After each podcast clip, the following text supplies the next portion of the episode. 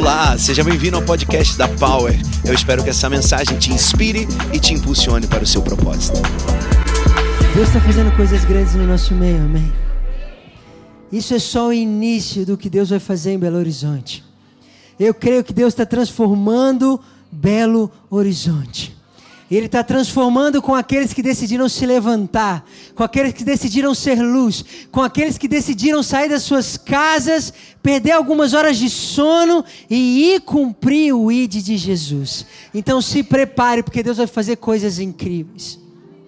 Sabe, os maiores milagres que eu vivi, as coisas mais absurdas que eu vi, foi quando eu decidi ir e amar as pessoas.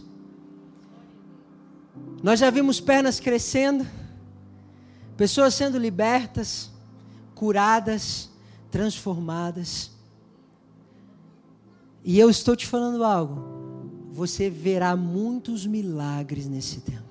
Se prepara porque Deus vai colocar pessoas no seu caminho. Você vai orar por elas e elas vão sair curadas, restauradas, transformadas, porque começou uma revolução em Belo Horizonte. Começou algo grande em Belo Horizonte. E eu quero te falar uma coisa: nosso inimigo está tremendo. Nosso inimigo está tremendo. Eu lembro de uma passagem que quando Jesus chegou em Gadara, um homem endemoniado gritou assim: Jesus, Deixe-nos em paz. Mas Jesus não virou e deixou eles em paz, não. Jesus foi e libertou aquele homem. E aquele homem que ficava nas cavernas estava sentado são do lado de Jesus. É tempo de cura sobre a nossa cidade. É tempo de libertação sobre a nossa cidade. É tempo de transformação sobre a nossa cidade. E nós vamos ser usados por Deus nesse tempo. Pastora Thaís disse algo muito incrível. Ela leu Marcos aqui, Marcos 1:1. E Marcos 1:1 começa o evangelho de Marcos falando que a boa notícia a respeito de Jesus começou a ser dada. Começou uma boa notícia neste lugar, queridos. Começou uma boa notícia. Sabe? Nessa semana nós recebemos a notícia de que um dos maiores blocos de Belo Horizonte não iriam sair para as ruas nesse tempo.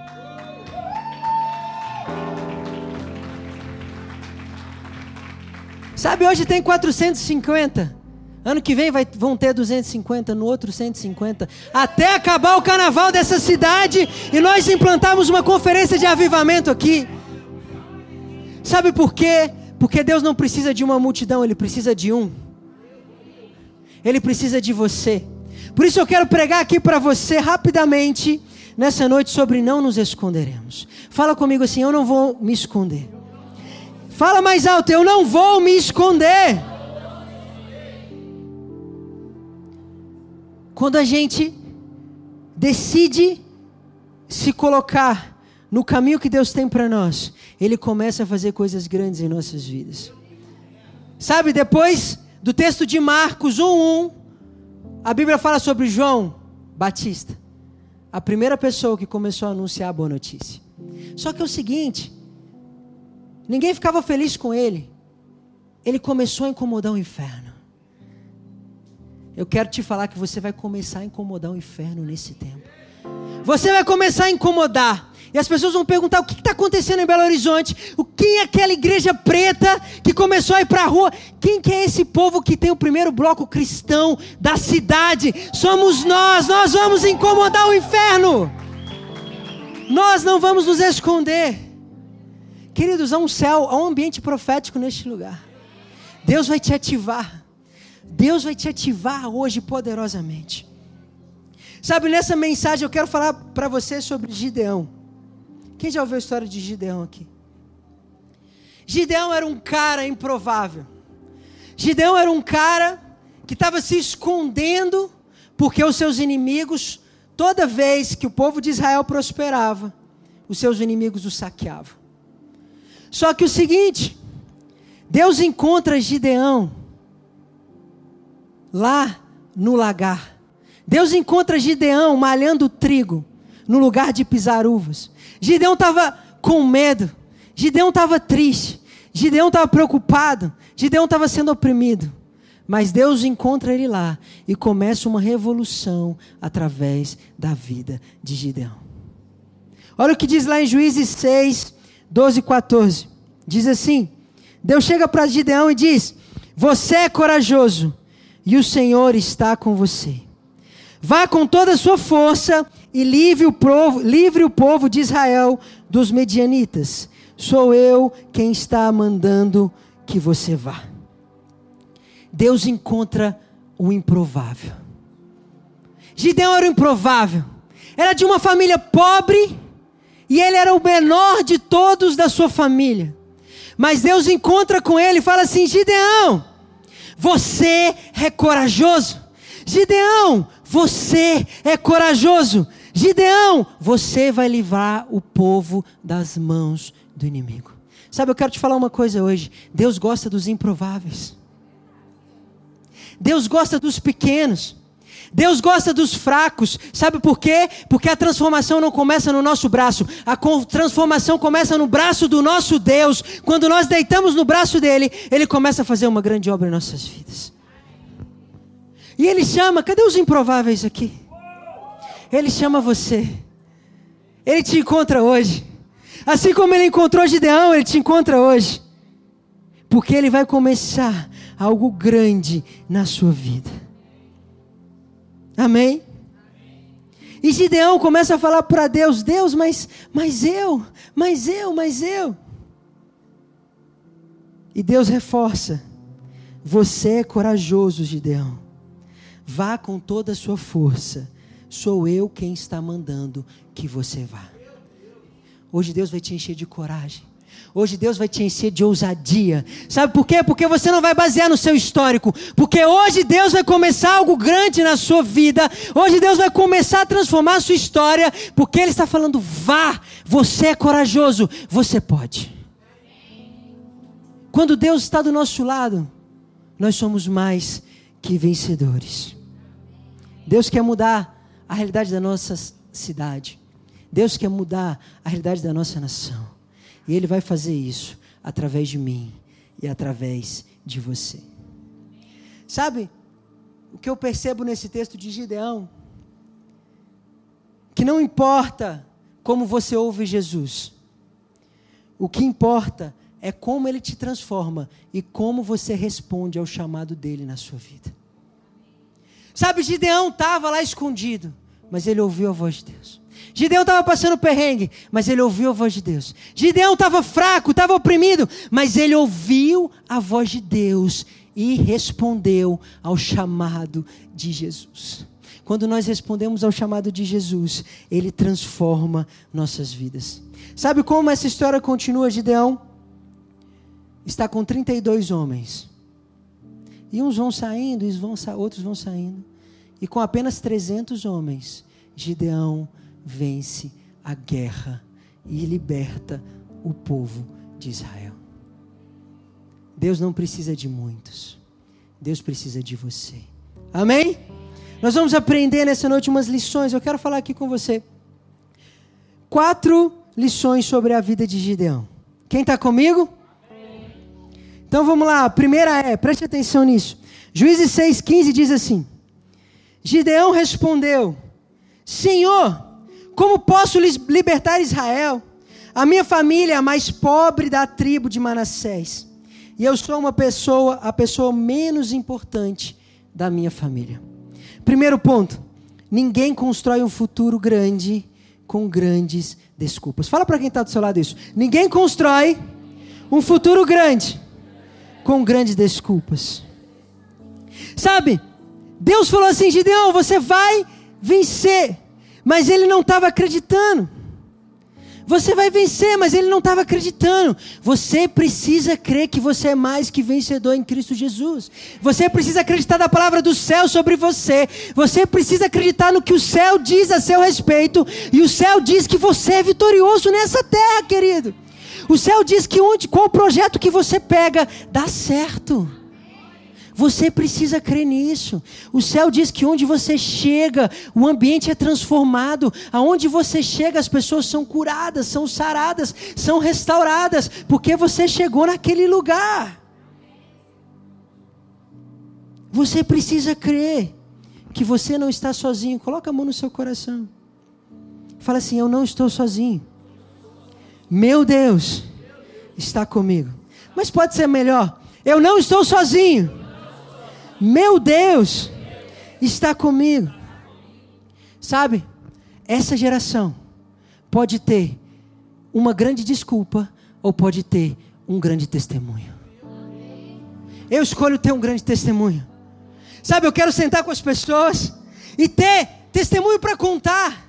E não falar assim, ah, é porque ano passado eu fiquei meio assim, eu estava meio triste. Não, nós vamos sentar com as pessoas e vamos falar assim: eu tenho um testemunho para te contar do que Deus está fazendo na minha vida, do que Deus está fazendo na minha cidade. Senta comigo e aprende, porque Deus vai fazer na sua vida também. Nós precisamos crer nisso.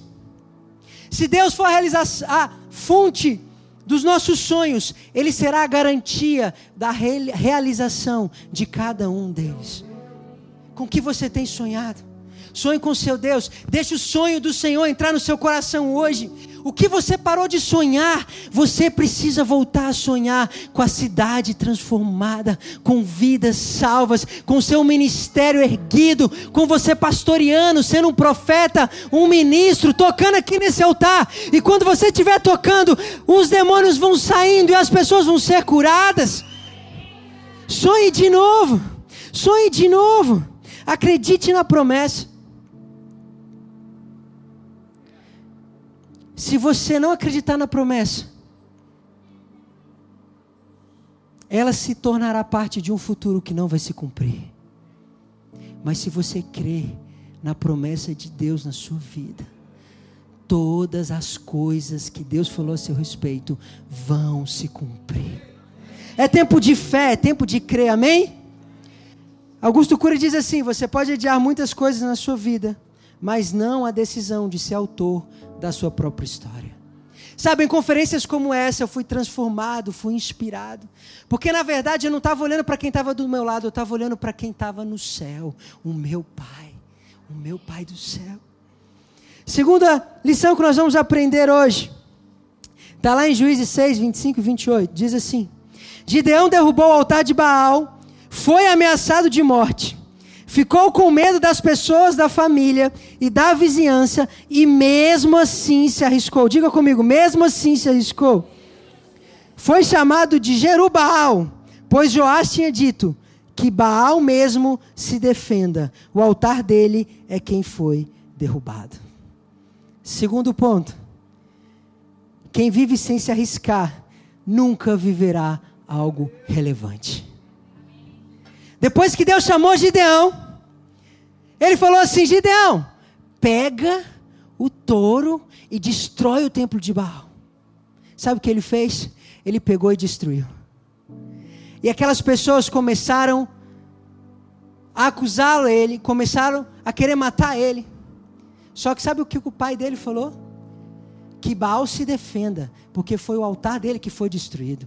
Que os nossos inimigos se defendam, porque é o altar dele que vai ser destruído nesse tempo. Porque nós vamos avançar, nós vamos avançar e viver algo relevante no Senhor. Nós vamos levantar e transformar essa cidade. Sabe, eu creio que o inimigo está tremendo de medo nesse tempo.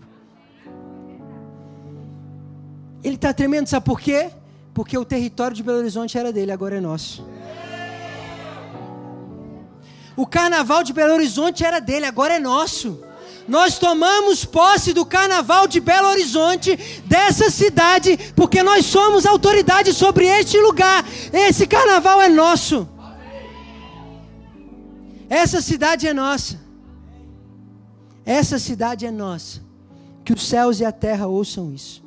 E que se cumpra essa palavra sobre este lugar. O avivamento chega onde nasce uma determinação inabalável. Quem quer ser inabalável aqui? Quem quer crer? Quem quer crer? Mesmo que você não está vendo, você quer crer, você quer crer. Eu profetizo que você vai ver além das circunstâncias. Eu profetizo que você vai ver o que ninguém está vendo. Você vai ver o que Deus está falando para você. Querido, você imagina Gideão pobrinho. Imagina a comunidade mais pobre de, de Belo Horizonte. Ele estava lá, ainda estava escondido dentro de uma casa. E Deus falou assim: Gideão, você vai salvar a nação.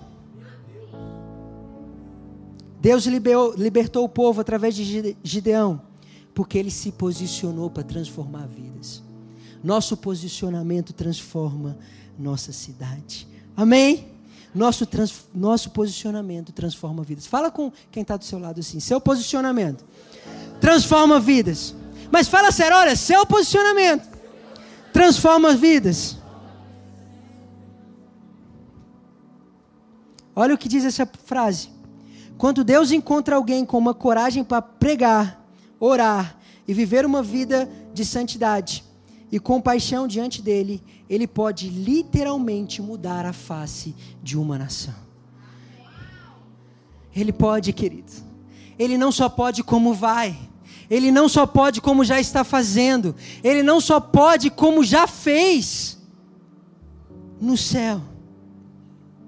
Por isso, ame as pessoas sem esperar nada em troca.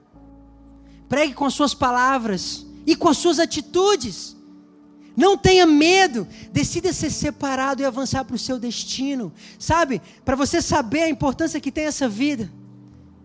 Pega a quantidade de anos que você pode viver, uns 100 anos, e divide pela eternidade. Agora você sabe quanto vale ganhar o mundo. Isso aqui. Você foi chamado para mais. Você foi chamado para mais. Você foi chamado para mais. Cutuca quem está do seu lado e fala assim: Você foi chamado para mais. Fala para outro aí: Você foi chamado para mais. Terceira lição que a gente aprende, presta atenção nisso, meu Deus. Está lá no versículo 8, diz assim: Anuncia o povo o seguinte: Quem estiver com medo, que saia do monte Gilboa e volte para casa. Gideão anunciou, e 22 mil homens voltaram, mas 10 mil ficaram. Fala assim: 10 mil. Então Gideão mandou todos os outros israelitas para casa, menos, versículo 8, menos aqueles 300. Mas estes ficaram com toda a comida e todas as cornetas. O acampamento dos midianitas estava abaixo deles, no vale. Terceiro ponto. Deus sempre quer fazer uma obra em nós e através de nós. Preste atenção nisso. Tinham 32 mil homens com Gideão. Mas Deus fala assim: quem quiser ir para casa, vai. 10 mil foram embora. Depois eles foram para a fonte beber água. E Deus falou: quem beber água dessa forma pode mandar embora. Daí foi 9.700 pessoas. Só sobraram 300. Quem tinha 32 mil pessoas para guerrear do seu lado, tinha só 300. Sabe quando você acha que você perdeu tudo? Sabe quando você acha que você não tem condição mais? Sabe quando você acha que está tudo acabado? Deus está querendo mostrar que Ele é o seu Deus, que você precisa confiar na força dele e não na força de um exército, porque Ele é maior do que qualquer exército dessa terra. Sabe, eu sei que Deus está tirando coisas de você nesse tempo. Deus está tirando os 10 mil. E você está falando assim, mas Deus está difícil. Minha situação está complicada. Minha vida está assim. Agora Deus está tirando os 9.700. Você está falando assim, Deus, mas está ficando mais complicado ainda. Só sobrou 300. O que eu vou fazer? O que eu vou fazer com isso? Você vai salvar a sua nação com o pouco que está na sua mão. Olha para sua mão aí. Querido, apresenta para Deus aí. Você acha que você tem muito? Deus não quer muito, querido. Deus quer o que você tem. Fala assim, Deus. Fala mais alto. Fala assim, Deus. Eu te entrego tudo que eu tenho nessa noite. Às vezes Deus não vai fazer o que a gente quer. Às vezes Deus vai fazer o que a gente precisa. Às vezes Deus está tirando coisas de você para você crescer, para você ir para o próximo nível, para você ir para o next level.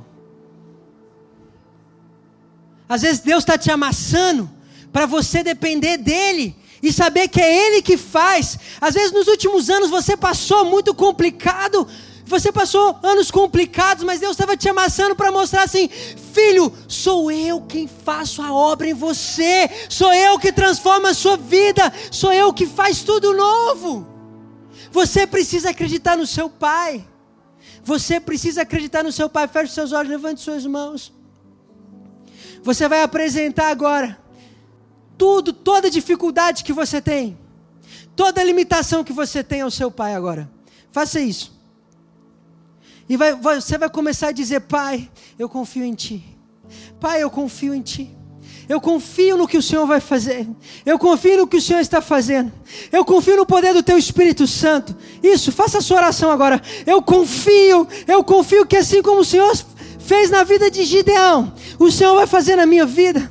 O Senhor vai fazer uma obra grande a partir do pequeno. O Senhor vai fazer algo grande a partir do que eu estou te entregando. Eu confio em Ti, Pai. Eu confio em Ti.